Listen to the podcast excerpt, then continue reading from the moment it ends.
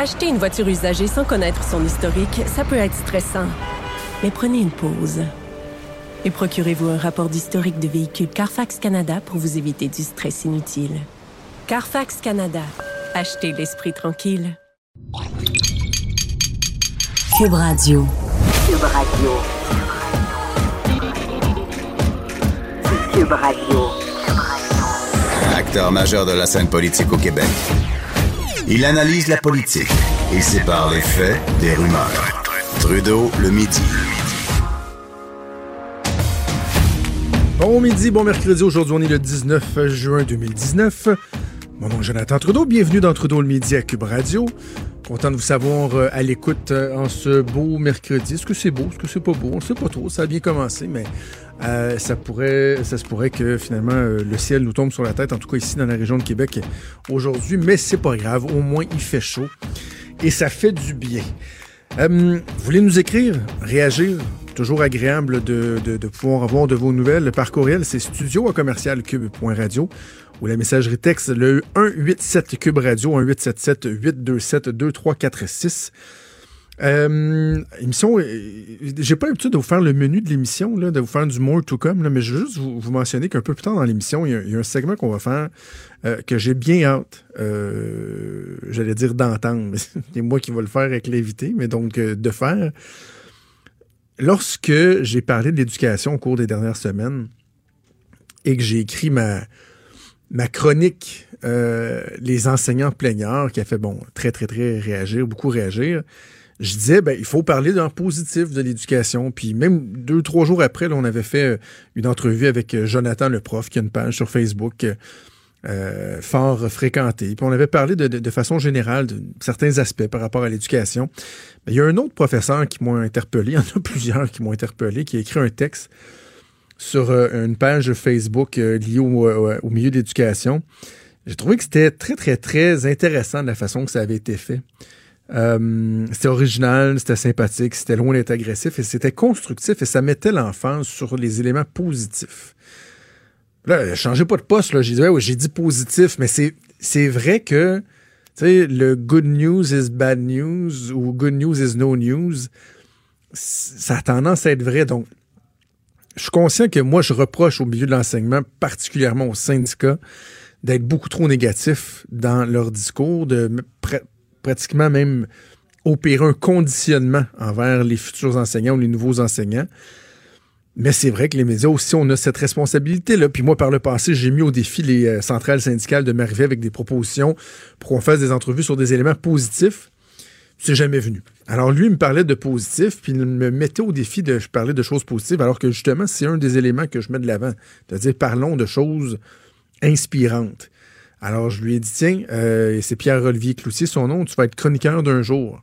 Sait-on jamais, peut-être que ça débouchera sur euh, une répétition par la suite, mais avec Pierre-Olivier Cloutier, vers midi 30, on va parler de choses plus positives. Également, à midi 15, avec Jonathan Hamel, toujours très intéressant. Euh, le Jonathan, qui est le fondateur de l'Académie Bitcoin. On va parler de la nouvelle crypto-monnaie de Facebook, qui est Libra qui devrait faire son arrivée sous peu. Euh, donc, ça sera bien intéressant d'analyser ça. C'est quand même complexe, mais les impacts sont tellement importants de ce qui, ce qui pourrait survenir euh, suite à l'entrée dans ce marché-là de Facebook. Et Jonathan est un très bon vulgarisateur, donc on aura l'occasion d'en parler avec lui un peu plus tard.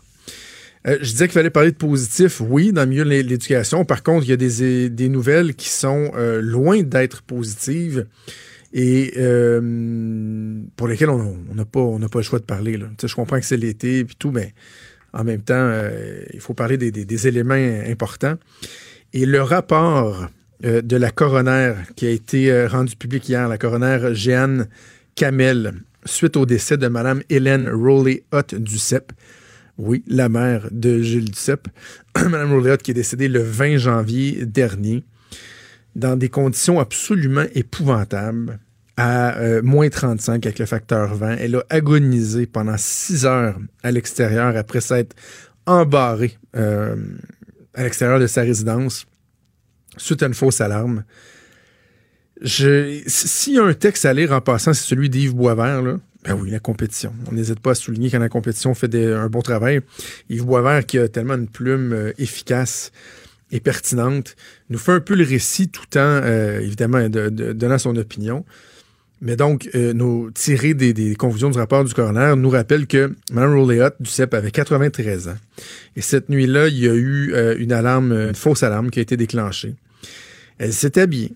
Elle est allée à l'extérieur. Mme Rolléot avait spécifiquement demandé à avoir une chambre près des sorties d'urgence parce qu'elle avait une phobie des incendies. Donc, évidemment, quand l'alarme s'est déclenchée, ben, elle est sortie. Et là, on a le récit, là. Tu sais, la résidence luxe nous avait euh, bien, bien, bien bourré en nous expliquant que, ah, vous savez, euh, elle, a perdu connaissance, là. Elle s'est évanouie quelques temps après euh, sa sortie. Ça, c'est dans le communiqué diffusé au mois de janvier par Luxe, Luxe Gouverneur. Finalement, ce que les caméras ont démontré, c'est bien expliqué dans le rapport de, de la coroner, c'est que après être sortie dehors, euh, elle a passé de longues, longues heures à demeurer consciente,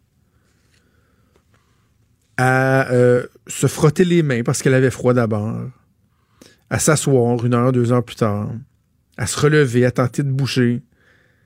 À un moment donné, son chapeau a failli s'envoler. Elle avait juste un chapeau. On imagine une belle, une belle madame, là, de 90 ans, qu'on est habitué de voir, je sais pas moi, au centre d'achat ou bon, à l'église, sans tomber dans le cliché. Mais qui là est juste dehors devant une porte avec son petit chapeau, qui attend de retenir parce qu'il veut s'envoler au vent. Puis que ça fait, là, rendu là, était rendu quoi, 4-5 heures qu'elle était dehors, sans que personne vienne à, sa rescousse.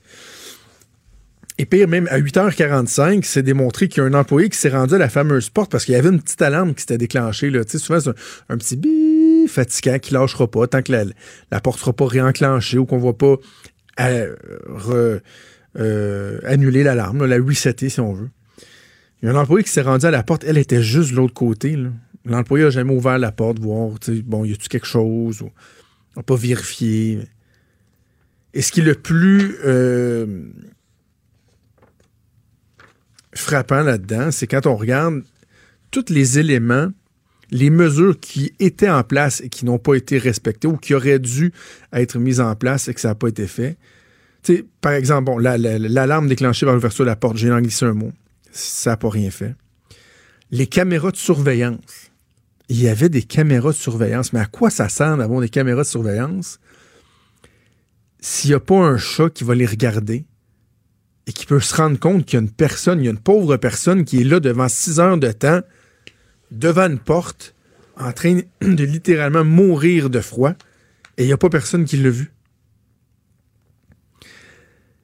Pire encore, la maison, la résidence, les propriétaires ont semblé mettre un peu la faute sur, euh, les pompiers. C'est l'angle qu'aborde d'ailleurs euh, le journaliste euh, de la presse, Yves Boisvert la résidence Lux dit euh, Vous savez, là, nous, quand les pompiers sont arrivés, c'est eux qui ont pris la situation en charge, comme s'ils s'en déchargeaient. Ben, c'est parce que c'est démontré que lorsque les pompiers sont arrivés, sont intervenus, ils ont spécifiquement demandé aux dirigeants de la résidence de faire un décompte. Ça n'a pas été fait. Tous ces éléments-là menant donc au décès de Mme Rowley Hutt du CEP. Je fais juste penser à sa famille. Je voyais son, son petit-fils Alexis qui a publié un message sur Twitter. Puis on pense à M. Duceppe, à sa famille en, général. Et je me dis, mais quelle frustration ils doivent avoir. Parce que là, on parle de possibilités de poursuite. Puis des fois, lorsqu'il y a des éléments comme ça, puis qu'on se dit, bah, il y a une poursuite, des fois, on a. Hmm, on a le doute. Euh, qui des fois est, probablement absolument pas fondé, mais on a un petit doute en se disant Oh, y a-tu des gens qui vont vouloir se faire un coup d'argent avec, avec une tragédie, avec un, décès des fois, on se pose cette question-là. On n'ose pas nécessairement le dire publiquement, mais on, hmm, dans notre fort intérieur, on se pose la question. Dans ce cas-ci, bien honnêtement, j'espère sincèrement que la famille du CEP va poursuivre. Euh, pas pour faire un gain financier ou pour couvrir des dépenses, je sais pas, reliées au décès de la personne ou quoi que ce soit, mais pour que les responsables payent. Pour qu'il y ait une conséquence à ce qui s'est passé. Parce que ces gens-là semblent relativement sans laver les mains. Imaginez-vous donc qu'à part des excuses dans un communiqué de presse dans les jours qui avaient suivi l'incident, ils n'ont jamais contacté la famille pour s'excuser. C'est assez particulier. Et là, donc, il faudra voir qu'est-ce que. euh, on en vient toujours à ça. Le gouvernement, est-ce que le gouvernement va faire quelque chose avec ça? Il y a la ministre des Aînés, Marguerite Blais, qui a réagi ce matin euh, au rapport euh, de la coroner. On va l'écouter, bon. Moi, je pense que c'est indescriptible ce qui a pu se passer. De voir cette dame de 93 ans, les caméras l'ont capté, se battre pour sa vie jusqu'au bout. Une mort évitable. Et puis, je prends acte, évidemment, des recommandations du coroner, même si ces recommandations-là ne s'adressent pas au ministère de la Santé et des Services sociaux. Euh, là, je fais une pause ici. Je fais une pause dans l'extrait. Ça, il y a quelque chose de fatigant là-dedans. là.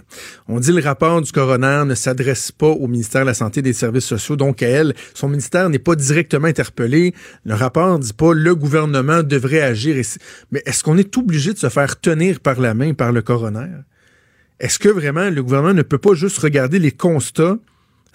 Avant même de regarder les, recommandations? On pourrait quasiment enlever le chapitre des recommandations, juste regarder les constats, ce qui n'a pas fonctionné, puis de se dire, bon, ben là, à l'évidence, nous, il y a des éléments qu'on peut mettre en place.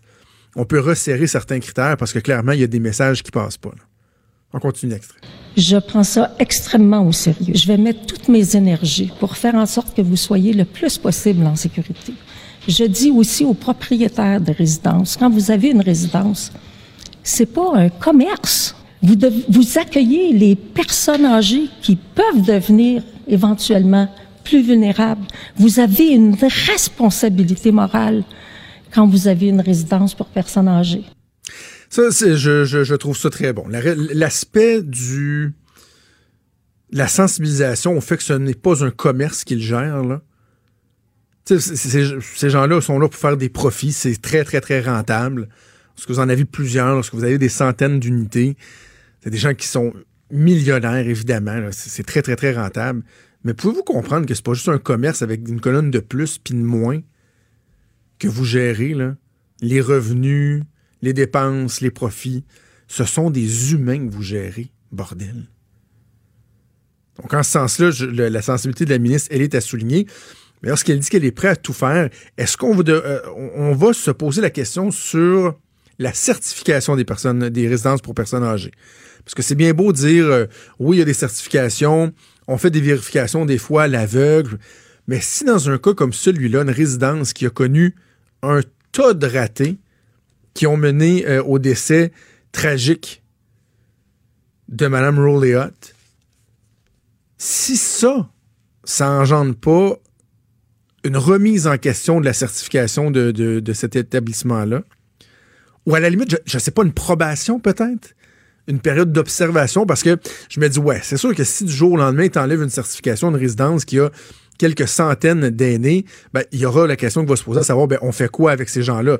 Comment on peut les relocaliser si du jour au lendemain, leur résidence perd sa certification, donc ne peut plus les héberger?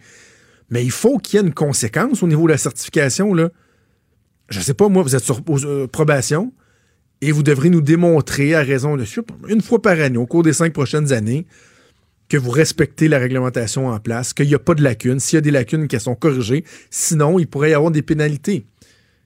Quitte, à, à ce qu'ultimement, c'est jusqu'au retrait de la certification, mais avec un, préavis de plusieurs mois pour euh, que les gens puissent se revirer de bord, mais ils peuvent pas s'en tirer en toute impunité. Ça peut pas arriver comme ça. Bref, euh, oui, le gouvernement devra agir. Et euh, même si j'aime pas ça toujours m'en remettre au gouvernement dans ce cas-ci, ce sera au gouvernement de resserrer la réglementation et s'assurer, s'assurer, tout mettre en œuvre pour que des situations comme celle-ci ne se reproduisent. Puis on l'a vécu à Granby avec les, jeunes. Là, euh, le rapport de la, coroner nous démontre à quel point il y a eu du laxisme, des, erreurs dans le cas de. Euh, que ce soit nos jeunes, que ce soit nos aînés, il faut protéger nos plus jeunes, nos plus âgés. Il faut les protéger pour faire en sorte qu'il y ait des mécanismes qui soient en place pour nous prémunir contre des dérapages qui, ultimement, mènent carrément au décès de certaines personnes. Quand Trudeau parle de politique, même les enfants comprennent. Jusqu'à 13. Vous écoutez Trudeau le midi. Cube Radio. Je vous disais qu'on était pour parler de manière positive de l'éducation. Euh, c'est ce qu'on va faire. J'ai présenté un peu mon prochain invité euh, en ouverture euh, d'émission en vous disant que on était pour discuter ensemble. Je vais vous le représenter à nouveau. Il est avec moi à mes côtés en studio. C'est Pierre-Olivier Cloutier, qui est enseignant au niveau secondaire en sciences et en mathématiques également. Il participe, il collabore à une page Facebook, le Ed Café. Salut Pierre-Olivier. Salut, Content de, de- de te rencontrer. pareillement. Tu as réussi à piquer ma curiosité euh, avec le texte que tu avais publié sur, euh, sur le monde des licornes. Excellent. Euh, je- on va parler des, des- des trucs positifs parce que c'est essentiellement ce que je veux qu'on fasse ensemble. Juste avant, clairer l'espace, si on veut. Dans, dans ton texte, tu Oui. dis qu'il y a certains principes des groupes de pression qui te dérangent. Tu dis même que ça doit être un vieux restant des troubles d'opposition. Donc, quand moi, je, dénonce le, discours unilatéralement négatif des syndicats, ça, est-ce que tu reconnais qu'à certains points, dans les façons de faire, c'est peut-être pas toujours optimal ou... Ben, écoute, c'est difficile pour moi de, me prononcer sur, euh, sur, sur- sur les syndicats en, général parce que c'est pas pas mon travail, c'est pas mon mandat. Euh, par contre, il faut, faut admettre qu'il y a des gens qui trouvent que c'est positif, il y a d'autres gens qui se trouvent que c'est négatif de la façon que que c'est abordé. Euh, tu sais, moi essentiellement, j'ai pas, je, sens pas le besoin de me positionner par rapport à ça, mais euh, c'est plus que bon, moi personnellement, j'aime mieux, j'aime mieux focuser sur le positif, puis euh, euh, avoir avoir un discours qui est rassembleur, tu sais, beaucoup à, à ce niveau-là. Fait que tu sais, au niveau du, du, du discours syndical, pour moi, ben, je suis pas un expert, puis il y a probablement des gens qui seraient beaucoup plus Mais, chevronnés ok, pour, mais- pour, pour terminer. Mais on s'entend qu'il faut parler davantage de ce qui est emballant, de ce qui est... Assurément. Euh, oui. Puis tu sais, bon, on, on réglera pas toi et moi là ici ce midi. C'est la faute à qui? Non, exact. Parce que moi je parle des syndicats. En même temps, c'est vrai que les médias parler des choses positives, des fois c'est pas toujours attrayant. Et peu importe euh, le blâme est sur qui ou s'il y en a un en tout cas à attribuer, l'important c'est qu'il y ait une prise de conscience puis qu'on se dise il faut parler davantage de ce qui se fait de bien parce que moi je parle aussi d'un certain conditionnement. Tu sais, j'aimerais ça que les élèves qui sont en enseignement ou qui débutent, qui sont au début de leur carrière et qui trouvent ça difficile soient vraiment exposés à ce qui se fait de bien. Oui, à ce qui est emballant pour leur permettre de, de, de- de persévérer puis pas se décourager parce qu'il n'y a rien de pire qu'un enseignant qui débute puis qui finalement ouf, trouve ça tellement difficile qu'il décide d'abandonner. Ah oui, exact. Puis c'est important d'avoir un discours qui résonne aussi. C'est sûr que quand je parle, euh, je parle des licornes. Il y a des gens qui s'identifient à ça. On s'entend que c'est davantage un prétexte pour euh, plugger des gens qui me disent souvent Ah, toi, tu vis dans un monde de licornes, il y a toujours des arcs-en-ciel, c'est toujours beau. Que tu veux? J'ai décidé de voir le verre à moitié plein dans ma, profession. Fait que c'est là-dessus que je focus. Mais il faut avoir une portée aussi dans les universités. Il faut être capable de percer ce monde-là, de dire écoutez, il y a des belles choses qui se passent en enseignement, tu vas vivre des choses incroyables, oui. T'entends ça, mais sache qu'il y a ça qui, qui t'attend aussi, puis il y a- du positif dans, dans, dans ça vers quoi tu t'en vas. C'est, un des objectifs aussi de, de- des différents groupes de positifs, si on peut les, les nommer comme ça, d'être capable d'aller d'avoir une portée vers les universités, puis les jeunes qui commencent, avoir du mentorat. Euh, puis c'est une façon de travailler la valorisation aussi, d'être capable de prendre sous son aile un jeune prof, dire écoute, gamin, là, on, oui. on va travailler ensemble, puis euh, on va t'amener vers donner des outils, donner du soutien.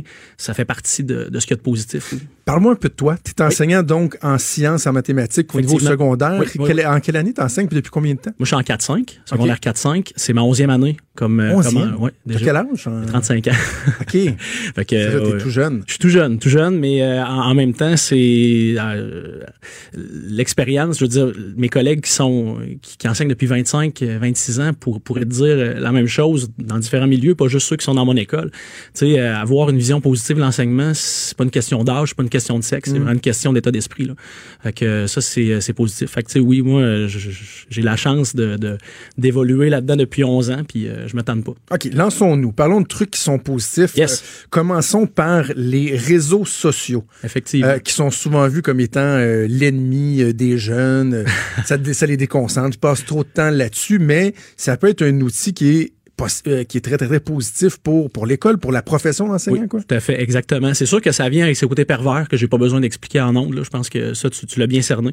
Mais euh, pour les enseignants, c'est une façon de, de connecter, de, de réseauter qui, euh, qui a changé vraiment la façon de travailler en enseignement, puis qui amène énormément de positifs. La raison est simple, c'est que les départements qui étaient très très en silo dans différentes écoles, ben là, il y a plus de, y a plus de limites, il y a plus de frontières. Donc des enseignants qui ont des mêmes qui ont les mêmes idées, qui ont le goût de partager, qui ont le goût de faire des projets, ben il y a des projets qui peuvent se faire même de l'autre côté de l'océan. Fait qu'il y a plus de il y a plus de limites à ça. Et ça a amené des mouvements très positifs euh, sur sur Twitter notamment, qui, qui est une des plateformes où d'ailleurs on est on a pu entrer en contact. Euh, donc c'est la beauté de ça. Euh, Il y a 15 ans, j'aurais voulu euh, avoir une portée à, à quelqu'un qui a écrit un texte dans la presse, ça m'aurait pris euh, beaucoup Après, de contacts. ouais, c'est ça, un, Puis, euh, timbre, ben, puis euh, la poste. Il y a ça, il y a le fait que- qu'il n'y a plus de frontières et les mouvements positifs, ben notamment il y a EduProf euh, qui est un qui est une émission, euh, pas pas une émission, mais plutôt un moment où les euh, les profs se, se, se, se rencontrent, viennent jaser de positif. Fait que des groupes, des fois ça peut être des dizaines de- d'enseignants qui viennent jaser. C'est un mercredi sur deux euh, à 20 heures. Les profs se connectent sur Twitter, ça Ok. échange, il y a des thématiques, il y a des questions précises, puis à tour de rôle, il y a des gens qui se proposent de façon euh, totalement bénévole pour, pour animer ces soirées-là.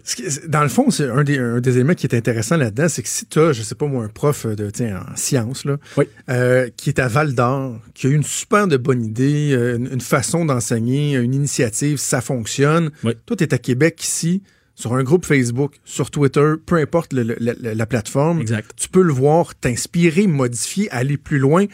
Mais même si ça se passe à distance, en plus, c'est pas obligé d'être au Québec, là, ça peut être ailleurs. Tu Tout peux fait. voir ce qui se fait ailleurs dans le monde, puis t'en inspirer. Donc, pour ça, les réseaux sociaux. Sont, c'est euh, très puissant, puis ça a changé vraiment la façon de travailler, puis c'est un un- un état d'esprit de partage vraiment, de dire ok, euh, je, je prends ça, je, je le diffuse, puis euh, amusez-vous avec ça. C'est pas j'ai mes droits d'auteur, ça fait partie de de, de, choses positives là que par rapport aux réseaux sociaux, c'est clair. Il y a la formation aussi. Oui. Si on pouvait penser qu'à une certaine époque, un professeur, un enseignant sortait de l'école, il faisait 25 ans avec son petit bagage d'expérience en se disant, moi, c'est comme ça que j'enseigne, mes connaissances, etc. Là, ça a explosé. Là. Ah Depuis, ouais, depuis plusieurs années, l'offre de formation euh, est en augmentation constante. Ah, elle est présente, puis euh, c'est sûr que c'est facile de, de tomber dans le vieux cliché, c'est bien le prof, c'est ses vieilles photocopies depuis euh, les dernières années, mais l'idée c'est que ces ces ces offres-là ont explosé, puis un des des des, des vecteurs de ça, c'est le plan d'action numérique qui, qui a été bon, lancé par le gouvernement puis tout ça, puis récemment le cadre de référence pour en- encadrer l'utilisation du numérique à l'école. Euh, puis ça, ça, fait en sorte que les gens ont, davantage réseauté autour de ça, ont eu davantage d'événements, d'occasions pour se présenter à des formations. Et là, ben, tu crées le contact. Donc oui, ça a été un peu le prétexte du numérique. Puis le numérique n'a pas toujours bonne presse en éducation. On le pointe du doigt souvent. Puis, mais faut comprendre que c'est un prétexte. Le numérique n'est pas une fin en soi. C'est un outil. Derrière, il y a toute l'intention pédagogique qui prend tout son sens. Et depuis quelques années, c'est quelque chose d'extrêmement positif parce que c'est de dire, OK, tu as une bébelle dans les mains, là. maintenant on va voir où tu peux amener ton jeune et où tu peux aller avec ça. Mais la pédagogie reste au centre. C'est un beau prétexte pour faire justement euh, beaucoup de pédagogie avec ces, ces gens-là. La formation, est-ce que ça fait partie de, de- du suivi normal que le ministère de l'Éducation fait avec les enseignants ou ça doit être une initiative personnelle? Est-ce que vous avez eu de- des exigences de formation continue ou c'est l'enseignant qui lui doit dire moi ça, ça m'intéresse, je vais suivre telle ou telle ou telle formation? C'est c'est propre à chaque milieu. Euh, c'est sûr que ça fait ça fait partie d'une des compétences professionnelles d'être en formation continue. Maintenant, dans, dans les, les balises de suivi, euh, ça dépend vraiment des écoles, ça dépend des, des, des gestionnaires scolaires aussi, euh, ça dépend des milieux, ça dépend du prof aussi. Il n'y a, pas- a pas un certain nombre de- de- d'heures à faire ou quoi que ce soit. Par contre, ben, dans certaines commissions scolaires, il y a des, des choses plus paramétrées. Dans certaines écoles privées aussi, il y a des politiques qui s'instaurent. Donc ça, c'est très positif, mais force est d'admettre que pour beaucoup, pas obligé d'avoir une obligation pour sortir. Puis on, l'a vu récemment dans des congrès, euh, 800-900 personnes ici à la COP. Ça a, été, euh, ça a été vraiment super de voir tous ces profs crinqués là qui, se présentent puis qui veulent en savoir davantage. Puis ça débouche vers des super belles discussions pédagogiques. C'est ça qu'on veut. En vois-tu beaucoup des changements? Tu dis, toi, ça fait 11 ans que tu enseignes dans la façon d'approcher les jeunes, euh, de transmettre l'information, de les encadrer, etc. Si tu prends ton jour 1 il y a 11 ans et aujourd'hui, est-ce que tu en vois des changements vraiment très concrets? là? Oui, euh, énormément. Même si ma carrière est, est- est- on peut le dire, je suis dans mon premier tiers de carrière, c'est un peu ça, mais euh, il y a eu une fracture à un moment donné Ah. par rapport aux, aux- aux élèves qui étaient qui étaient devant moi, par rapport à, euh, je te dirais, c'est une espèce de de, de, de volonté, de, de désir d'apprentissage. Ce désir-là, il, il s'est modifié depuis cinq ans Comment? il est plus pareil.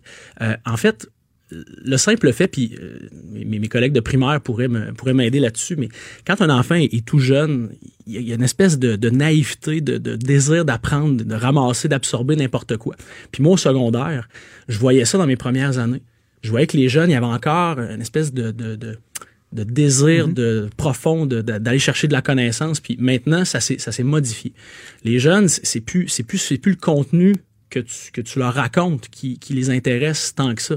Oui, ils n'ont pas le choix, mais euh, c'est- des, jeunes- c'est des jeunes curieux, c'est des jeunes qui sont, qui sont attirés davantage par, OK, là, j'ai une résolution de problème, j'ai puis pas nécessairement un problème parce qu'on parlait des examens du ministère en, en mathématiques euh, ce matin, justement. Là, ça va au-delà du problème mathématique. Ça va de dire, alimente-moi, donne-moi des outils, donne-moi un coffre à outils. Ces jeunes-là, quand tu déroges un peu du contenu du cours, du programme, puis que tu les amènes ailleurs, puis que, oups, ils, ils sortent un peu des... des Ils aiment ça. Ils aiment ça. Ils en mangent, ils en veulent. Puis Ils veulent être stimulés. Ils veulent fond, puis stimulés. il y a un lien à faire, j'imagine, avec la technologie, justement, parce que ces jeunes-là sont tellement stimulés que, bah, à la limite, il y a un défi parce que ça devient dur d'aller capter leur, at- leur attention, sauf que ça fait en sorte qu'il y a moyen de, de les pousser encore plus loin. Là. oui, c'est des Donc, ça peut être euh, difficile à faire, mais quand tu réussis à les stimuler, à aller chercher ce, ce, ce, ce déclic-là qui fait comme, Exact. Hein, ça, ils- là, ils sont accrochés, puis tu, tu, Oui, tu c'est de quoi. c'est de trouver l'équilibre à un moment donné aussi, c'est de les ramener, dire on sort des sentiers battus, tu viens les chercher, puis là, après ça, tu es capable être capable de les ramener aussi vers ben écoute, on a quand même des, des, des, des- obstacles devant nous, on a quand même des examens, on a quand même des choses à, à- faire ensemble, mais c'est cette capacité-là, on est, on, est, on est capable de faire ça.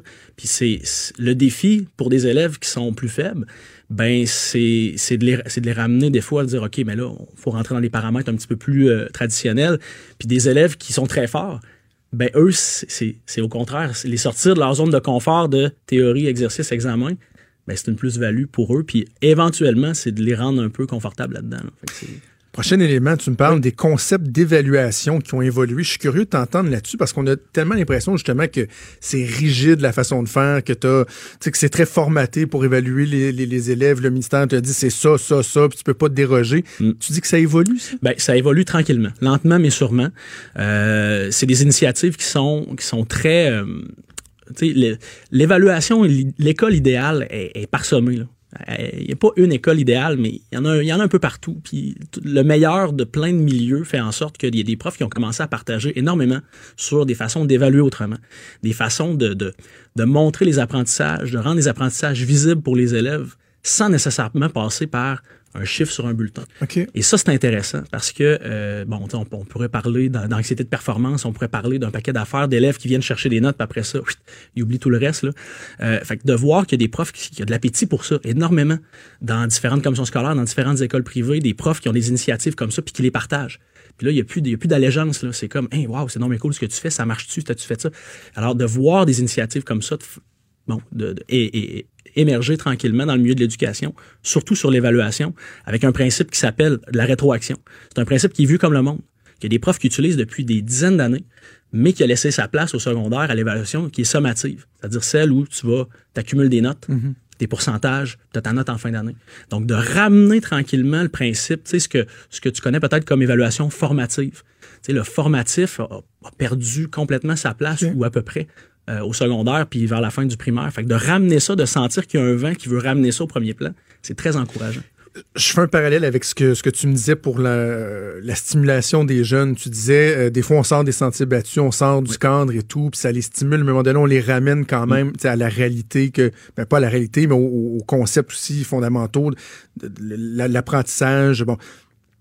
Euh, Est-ce que c'est la même chose pour les évaluations? C'est-à-dire que oui, être capable de, de- de sortir des sentiers battus, de faire plus de- du formatif, la rétroaction, mais qu'il faut garder une base d'évaluation concrète basée sur euh, que ce soit un chiffre, une lettre ou quoi que ce soit, ou tu militerais en fonction de, de- de- de- d'un changement bout pour bout où les notes seraient carrément évacuées? Ouais, c'est une question. euh, si tu avais trois heures devant toi, je pourrais, on pourrait embarquer sur ce terrain-là. Disons simplement que je veux pas confondre mes valeurs personnelles avec le, le- le vent de changement qui se fait un pas à la fois. C'est sûr que dans mon monde idéal de licorne, euh, il y aurait une façon, disons, plus, euh, cohérente de donner, de rendre visibles les apprentissages des jeunes. Mais à un moment donné, il y a toute une notion aussi de classement qui est derrière l'évaluation actuellement. Est-ce que c'est réaliste de d'évacuer tout complètement? Euh, j'ai pas, j'ai pas la réponse euh, ce midi pour toi. Euh, Il y a des choses qui se font bien, il y a des pas qui se font. Je parlais d'équilibre tantôt. Probablement que la, réponse est autour de ça. Euh, mais nécessairement, tu sais, des exemples concrets, là. Euh, une évaluation formative où l'élève a des commentaires précis sur ce qu'il doit améliorer. Il y a des choses de, de souligner. Il n'y a pas de chiffres, il n'y a pas de lettres, il n'y a pas de notes, il n'y a pas rien, seulement que des commentaires. Pour avoir, pour être présent quand tu redonnes une évaluation à un élève, il y en a une partie qui vont regarder la note, vont être satisfaits. Ils mettent ça de côté Ouais, ouais, ouais. la job est faite. Tu as ceux qui sont habitués d'avoir 42 vont faire bon encore. De toute façon, ça change rien. Ah, C'est d'aller chercher c'est une, espèce de, de- de vision universelle, de dire chaque situation d'évaluation doit devenir comme un peu une célébration de tes connaissances. Et non pas juste de dire, ben regarde, t'as un examen passé, puis un coup qui est fait. Mais les, les gens qui disent, bon, on doit garder les, les notes, puis Oui. les moyennes de groupe et tout ça, puis je dois, bien honnêtement, j'ai tendance à aller un peu dans, dans cette direction-là. Ouais, Ils ben se disent, ben, tu sais, il y a aussi une espèce de préparation à la vie. Oui. Quand tu vas à l'école, et c'est pas vrai que dans la vie de tous les jours, quand tu vas être sur le marché du travail, si tu n'atteins pas tes objectifs, que ton patron, sans mettre les chiffres, va juste venir te voir puis dire Mm. Ah, ça, ça, t'as bien réussi. Fait que des fois, je me dis, est-ce que on les, on les protège trop? Tu sais, comme on parle d'anxiété de performance, oui, il faut faire attention. Tu sais, moi, mon, mon garçon est en deuxième année, il performe super bien.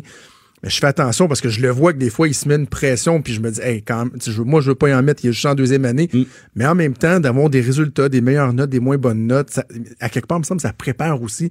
C'est cliché, là, mais l'école de la vie, ça te prépare à ce qui, ce qui va arriver. là. Oui, des échecs, ça arrive dans la vie, par exemple. Je, je- je comprends, écoute, puis euh, c'est un, point de vue qui se défend, sinon ça serait pas comme ça que notre système fonctionne pendant des, depuis des décennies. C'est sûr que ça a été efficace pour, euh, pour, pour des gens, ça, a été- ça, ça l'est moins peut-être pour d'autres. Euh, bon, la question que je te poserais, c'est est-ce que dans la vie réellement, on a des situations où tu es en groupe comme ça, on te fait passer des examens et que la seule rétroaction que tu as sur ce que tu vaux, peu, peu importe dans le travail ou quoi que ce soit, ben c'est un chiffre sur, sur un examen. Je comprends le principe de préparer à la vie. Est-ce qu'on est obligé pour apprendre à nos jeunes à gérer le stress, à gérer les défis, à se relever lors d'un échec? Est-ce que c'est obligé de se faire via des des sommes mathématiques, moi, c'est là que je me dis, est-ce qu'il y a moyen de préparer nos jeunes de tout l'aspect d'anxiété? Et de, les, leur donner les outils pour cette fameuse école de la vie-là? Il y a certainement de quoi faire sans baser notre jugement professionnel sur des sommes de points. Fait que, tu sais, il y a des avantages, il y a des inconvénients. Assurément, je pense qu'on est capable de préparer nos jeunes à quelque chose de solide, à faire des êtres équilibrés, qui, ont, qui sont capables de se remonter les manches puis de foncer dans le tas sans mettre ça juste par des chiffres et des lettres ou peu importe. C'est vraiment comme ça OK. que, Non, mais que c'est un, débat qui est, qui est fort intéressant. à fait. Euh, le temps file, il nous reste Oui. deux, deux autres trucs à aborder. Euh, le concept d'école entrepreneuriale communautaire. Ça, je trouve ça tellement intéressant. D'ailleurs, il y avait, il y avait une activité en fin de semaine dernière Oui, là, pour les euh, jeunes entrepreneurs. Les jeunes entrepreneurs, ben oui, c'est... Je trouve ça fantastique. Ça, c'est de plus en plus, c'est présent. hein. Oui, tout à fait. C'est un exemple concret. Et euh, sans, sans en être un, un expert, je te dirais que j'ai expérimenté toutes sortes de projets en classe avec mes élèves avec cette, cette, un peu cette, cette optique-là. Il y a beaucoup d'écoles secondaires maintenant qui ont des options euh, éducation à l'entrepreneuriat, sensibilisation à l'entrepreneuriat, qui sortent des, des projets eh, dignes de, de- des dragons, là, des fois. Puis d'ailleurs, c'est un peu le concept du, du concours autour de Ose entreprendre, où des jeunes vont, euh, ils sont littéralement devant un panel, présentent leur idée, présentent leur projet. Puis ce qu'il y a de super là-dedans, c'est que c'est souvent des projets qui sont grandés sur des réalités du milieu. Fait que ton jeune, il travaille sur un projet que lui a choisi, il mobilise ses acquis scolaires et il est en mesure d'avoir une répercussion sur son milieu. Et euh, ça, c'est un, concept, il y a- des gens qui, sont formés là-dedans et qui, accompagnent les écoles là-dedans. Ça s'appelle l'idée, euh, qui euh, le site web, c'est facile à trouver. Puis c'est des gens qui accompagnent les écoles pour instaurer ces espèces de, visions d'entrepreneurial. Puis c'est- des compétences qui vont servir les jeunes toute leur vie. La résolution de problèmes, trouver un problème, trouver une solution, euh, être capable de rayonner dans sa communauté puis de le faire de façon, euh, en inclu- de façon inclusive, c'est vraiment euh, Ah ouais, puis tu sais, ça peut allumer une petite flamme, là, très, très jeune, qui tellement. ne se serait pas nécessairement allumée automatiquement sans ça.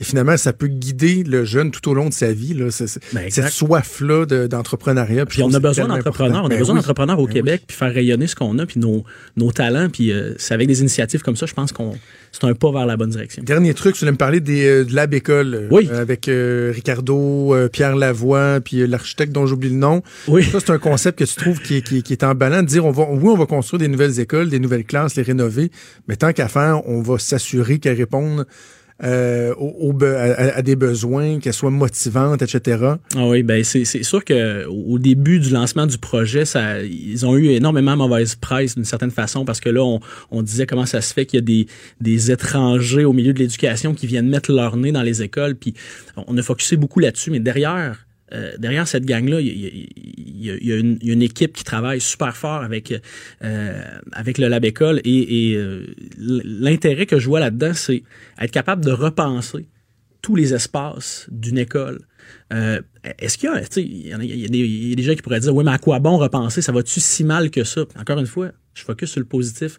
Est-ce que, tant qu'à bâtir une école, on peut pas s'attarder à des détails, des espaces de, de transition, euh, faire en sorte qu'on on ait des milieux lumineux, stimulants, puis rendre une journée d'école pour un enfant, qui- une journée qui manque, ben la rendre, rendre ça, ah ben non, je veux pas manquer d'école aujourd'hui. Là, on est, avoir un milieu stimulant, je pense que ça peut contribuer à ça. Puis euh, je pense que les- les- le, le- le travail qui est fait derrière ça vaut la peine. Je pense que ces gens-là méritent du soutien autant de la population que des acteurs de l'éducation parce que euh, ça serait facile de dire oui mais il y a tellement de besoins dans les écoles. Pourquoi mettre de l'argent dans une recherche comme ça ou dans un laboratoire comme ça? Il faut distinguer la rénovation de notre système actuel et le fait de dire ben à un moment donné il va falloir en construire des nouvelles écoles. Tant qu'à le refaire est-ce qu'on peut le refaire dans un cadre différent? Puis moi, ça me stimule beaucoup. Puis on, on est plusieurs à, à appuyer ce- ce- cette initiative-là, puis d'y voir du positif. En autant, évidemment, qu'on accompagne les profs qui vont dans ces écoles. Ouais. C'est beau avoir des, des belles plantes puis des belles fenêtres, mais faut qu'il y ait quelque chose de pédagogique aussi en dessous de ça. là. Dans ta réponse, euh, le blog que tu avais, que avais rédigé, tu me parlais de plein de, trucs, po- plein de trucs positifs, comme on vient de le faire là. Puis tu Ouais. disais, est-ce que ça enlève le poids du reste diantre? Non, les gens que je t'ai nommés plus haut ont leur lot de difficultés, mais ils sont encore là, encore prêts à se remettre en marche après la convalescence estivale, parfois usés, mais encore là. Ça, c'est tellement important. Puis l'exercice qu'on a fait, pour moi, c'est ça l'objectif à atteindre, c'est de dire, on est conscient des difficultés qui sont importantes, qui sont même de plus en plus importantes euh, pour le milieu de l'enseignement, mais si au moins on est capable de parler du positif, mettre l'accent sur le positif, ben c'est peut-être le, le petit quelque chose qui manque à certains pour rester accrochés, Exact. à persévérer, puis à continuer à aider nos jeunes, puis à être euh, des enseignants qui sont euh, stimulants, qui sont emballants euh, et inspirants pour nos jeunes. Je pense que tu arrives très bien à le faire. Ben, c'est très gentil. Merci de l'invitation. C'est va- vraiment- C'est-tu quoi? On remettra ça à l'automne. Je finis cette semaine. Si tu veux, moi aussi, euh, j'ai Ben, des vacances cet été. Euh, Ça va me faire un énorme plaisir. puis on pourrait, euh, le défi que je te lancerais, un peu comme tu l'avais fait aussi dans, dans ton blog, c'est de parler de cas particuliers. Oui. Tu sais, qu'on on peut se dire, hey, à telle école, il y a tel prof qui fait telle affaire, puis des choses euh, intéressantes qui sortent, euh, qui sortent du cadre plaisir. des sentiers battus, puis qui sont inspirantes. Super. Pierre-Olivier Cloutier, enseignant au niveau secondaire en sciences et en mathématiques, également qui collabore au Ed Café sur euh, Facebook. C'est ED Café, si jamais vous voulez les, les encourager, les suivre. Merci. Bon été. Merci beaucoup. À gauche, à droite, au milieu. Tout le monde est le bienvenu. Jusqu'à 13, vous écoutez Trudeau le midi. Cube Radio. Oh, Justin Trudeau, euh, est-ce qu'il s'est mis dans le trouble avec l'approbation du projet Trans Mountain, le fameux pipeline qui va euh, générer, euh, qui va demander des milliards en investissements supplémentaires pour le gouvernement fédéral qui s'en était porté acquéreur? Là, ils ont officiellement annoncé qu'ils vont aller de l'avant. On va faire passer la, la, la, la capacité euh, de transport quotidien de 300 000 barils à 900 000. C'est quand même pas rien. Et là, Justin Trudeau, il, est sur la défensive parce qu'il se fait dire, ouais, ben là, t'es supposé d'être green, là, finalement, t'achètes un pipeline, tu le mets euh, en, en service. Ce matin, euh, à Ottawa, il s'est fait questionner par les journalistes. Je veux qu'on l'écoute, puis on va revenir. On voit euh, que euh, les, euh, le transport ferroviaire maintenant a doublé pour le pétrole. c'est pas une question de si on va exporter le pétrole, c'est toujours une question de où on va exporter ce pétrole. Maintenant, on est pris à l'exporter juste aux États-Unis et comment on va l'exporter? On sait qu'un oléoduc moderne, c'est beaucoup plus sécuritaire que le transport par par par rail. on sait aussi que on est encore dépendant du pétrole. Comme société, en tant que, monde, on a besoin euh, d'investir dans la transition et l'argent qui revient euh, de cet oléoduc euh, va nous aider à payer pour la transition. OK, OK. Voulez-vous je vais vous dire qu'est-ce qui cloche dans cette réponse-là? 43 secondes de réponse de Justin Trudeau. Je, tiens, je vous laisse une petite seconde.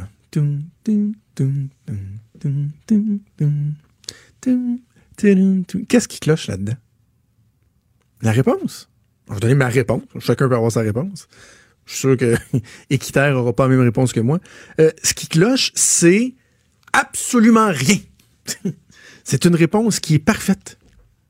C'est une réponse qui est parfaite, qui est nuancée, qui est équilibrée, qui est logique.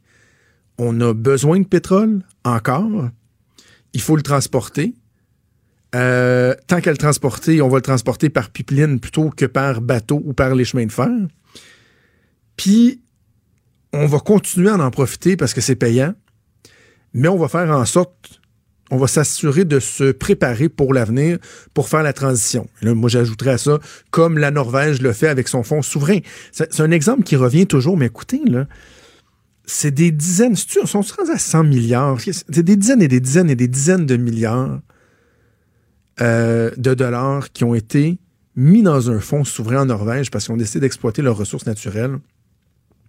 Et avec ça, ils investissent dans des mesures environnementales, dans les technologies, les infrastructures vertes, à un point tel qu'ils sont rendus avec 50% de leur parc automobile qui sont des voitures électriques. Certains diront, ben voyons, c'est des pollueurs, ils exploitent leur pétrole. Ouais, mais check d'un autre côté, là.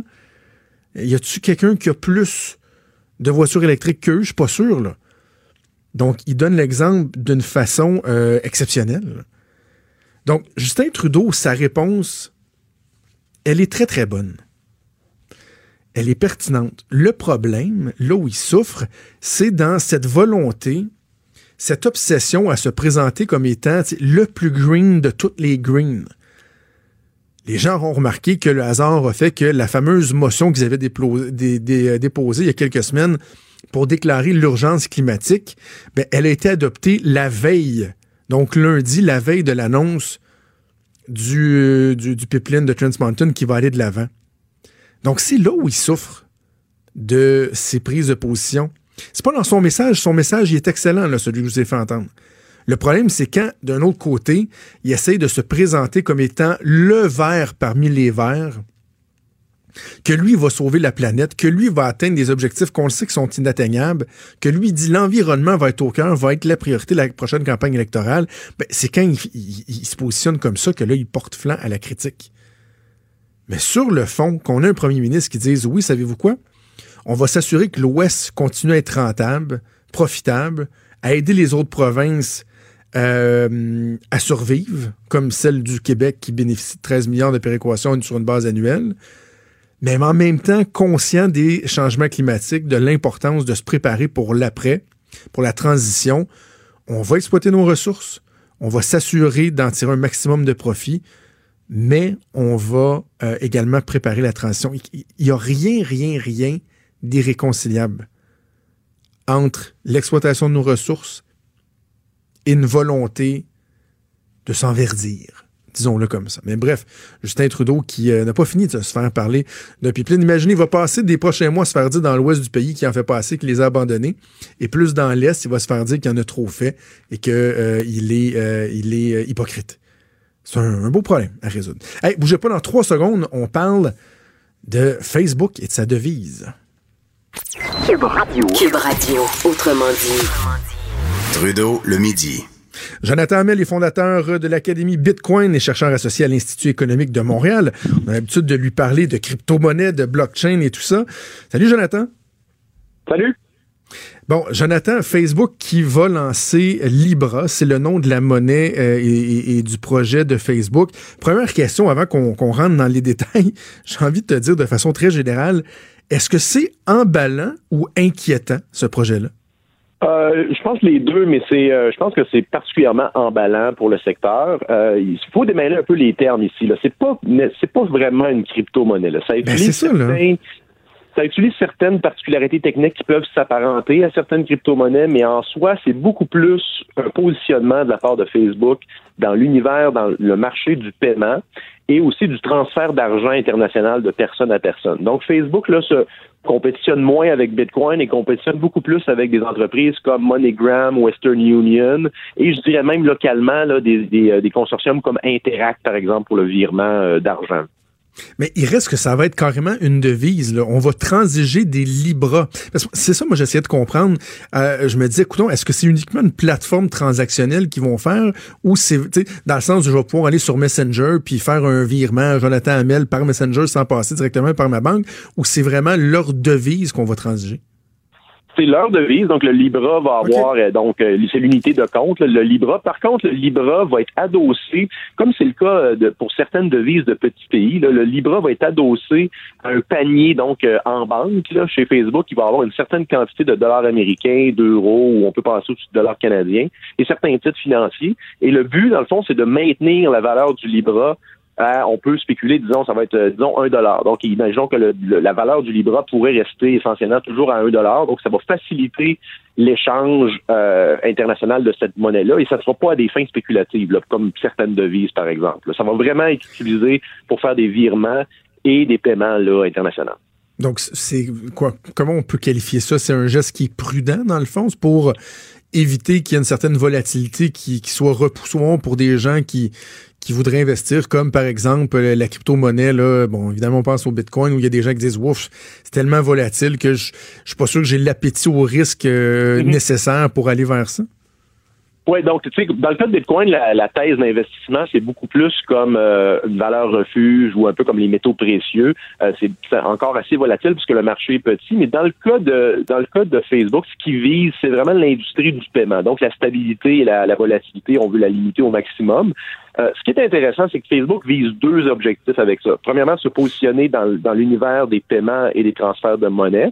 Et aussi, euh, tu sais que la business principale de Facebook, la valeur de Facebook, c'est dans les données. Donc, les données ben qu'ils ont avec les comptes utilisateurs, toutes les interactions qu'on fait sur Facebook. Donc, imaginez que si, par exemple, quelques millions, voire des dizaines de millions de personnes se mettent à transiger avec une plateforme Facebook, mais ça crée énormément de valeur, avec des données, pardon, qui a énormément de valeur là, pour Facebook et qui pourrait aussi avoir de la valeur avec des partenaires.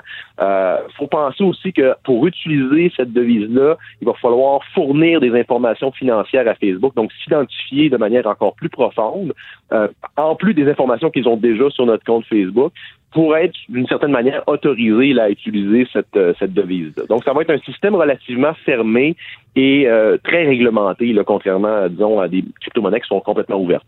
C'est là que ça va inquiéter des gens. Là. la centralisation des données, c'est-à-dire que, là, on sait que, euh, bon, si je vais, sur, je vais sur Internet, euh, sur un site euh, de concessionnaire automobile X, après ça, bon, on va me garocher des publicités de, voitures, si je me magasine des fenêtres, des publicités de fenêtres, etc. on sait que Facebook possède déjà beaucoup d'informations sur nous. Mais là, ils, ils, vont aller encore plus loin, c'est-à-dire que ça va être nos, nos profils au niveau bancaire, nos revenus, etc. Et est-ce qu'il pourrait carrément se servir de ça pour encore davantage euh, être attrayant là, pour les, gens qui veulent, viser euh, une clientèle pour, pour, pour, vendre, euh, vendre des trucs? Mm-hmm. Tu as raison, je pense qu'il faut être méfiant, particulièrement parce que Facebook n'a pas une bonne réputation là, quant à la préservation des données privées. Il y a eu quelques, quelques scandales où les données avaient été perdues, par exemple. Je pense qu'il faut être méfiant. Par contre, de l'autre côté, ce qui est intéressant, c'est une initiative libre marché. Donc, c'est une nouvelle, c'est un nouveau joueur qui entre dans l'univers du paiement et des transactions. Donc, ça vient un peu gruger dans euh, le monopole. Par exemple, si on, regarde au Canada, les banques canadiennes, c'est essentiellement euh, une oligarchie. Là, et mm-hmm. les, cartes de crédit, il y en a juste deux. Donc, euh, je pense qu'il faut voir des deux côtés. Il faut rester, il faut rester vigilant. mais Facebook va avoir tout intérêt à être transparent et assez là, prudent dans la manipulation des données, parce que les gens sont déjà méfiants. Regarde la, la réaction qu'on a, c'est d'emblée de poser ces questions-là. Je pense que Facebook est conscient de ça, mais moi, je le vois du point de vue du consommateur. On commence à voir l'édifice des services financiers là, monopolisés par les banques être déconstruite étage par étage à, l'heure qu'on se voit. Et Facebook semble faire un pas dans cette direction-là. Et ce qu'on peut penser aussi, c'est que d'autres joueurs vont, suivre. Il n'y aura pas juste Facebook, il, y aura probablement des, il va probablement avoir des initiatives de, on peut penser à Amazon, on peut penser à Google ou même Microsoft. Donc, en général, je pense pour le consommateur, ça va être très intéressant. Mais là, il y, a des gens qui craignent de ça. Tu, parlais des banques, euh, bon, les compagnies de crédit, Visa, Mastercard. Ces gens-là craignent parce qu'ils vont perdre leur, pouvoir. Est-ce que c'est la même chose pour les crypto-monnaies, comme tantôt on mentionnait Bitcoin? Est-ce que euh, ces gens-là aussi craignent l'arrivée du Libra ou c'est davantage les banques, les compagnies de crédit? Je pense que si vous êtes euh, les gens comme je pense que les banques c'est inquiétant, les, consortiums comme Interact, MoneyGram, euh, euh, Western Union, c'est très très inquiétant. Dans le cas de Bitcoin, je pense au contraire, ça peut être un catalyseur intéressant parce que ça ça va instruire, éduquer peut-être des millions de gens sur le concept de monnaie euh, sans frontières numérique. Donc, euh, dès que dès que tu es un peu disons, initié à ça, tu vas peut-être avoir euh, l'opportunité ou du moins l'intention de, de faire d'autres acquisitions. Il y a peut-être même des, des, des transactions qui vont pouvoir être faites de Libra à Bitcoin. Il y a certains partenaires qui sont évoqués qui peuvent nous laisser penser que ça va être possible. Donc, en général, pour Bitcoin, là, je pense que c'est positif. Euh, c'est une introduction. Je pense que c'est un pas dans la bonne direction. Par contre, pour les banques, c'est une, très mauvaise nouvelle. C'est vraiment un compétiteur direct qui, est, qui a les poches très profondes et qui a surtout 2 milliards d'utilisateurs. Ça peut-tu faire en sorte que, mettons, on prévoit des, des taux d'intérêt augmentés dans les banques parce que justement leur profitabilité serait, serait impactée par l'arrivée d'un joueur comme, comme Facebook ou? Moi, ce que je vois, là, je me posais justement la question hier, euh, ça va être quoi l'intérêt si la, tendance se poursuit? Ça va être quoi l'intérêt d'ici quelques années, par exemple, de déposer nos salaires euh, directement dans une banque? On va-tu avoir un paquet de joueurs ou un paquet de services à gauche et à droite où notre argent va être alloué automatiquement? Donc, à partir du moment où on n'a plus vraiment d'intérêt de déposer, parce que la base des services bancaires, c'est vraiment les dépôts. Là, si on n'a pas de dépôt, euh, ça va mal pour, euh, pour faire des prêts et le reste. Donc, on peut se poser la question, à partir du moment qu'on a moins d'intérêt de garder un solde en banque, euh, ça commence à être un peu le début de la fin pour le modèle du système bancaire traditionnel. Ça ne va pas arriver évidemment du jour au lendemain, mais on peut vraiment se questionner là, sur euh, quelle sorte de, de bouleversement les, services bancaires vont, vont, euh, vont vivre d'ici les prochains, les prochains mois, les prochaines années? Ça va être vraiment, vraiment intéressant. J'ai l'impression qu'on est peut-être à l'aube d'une petite révolution dans le milieu des transactions. Jonathan Hamel, merci beaucoup de nous avoir parlé ce midi. Ça fait plaisir.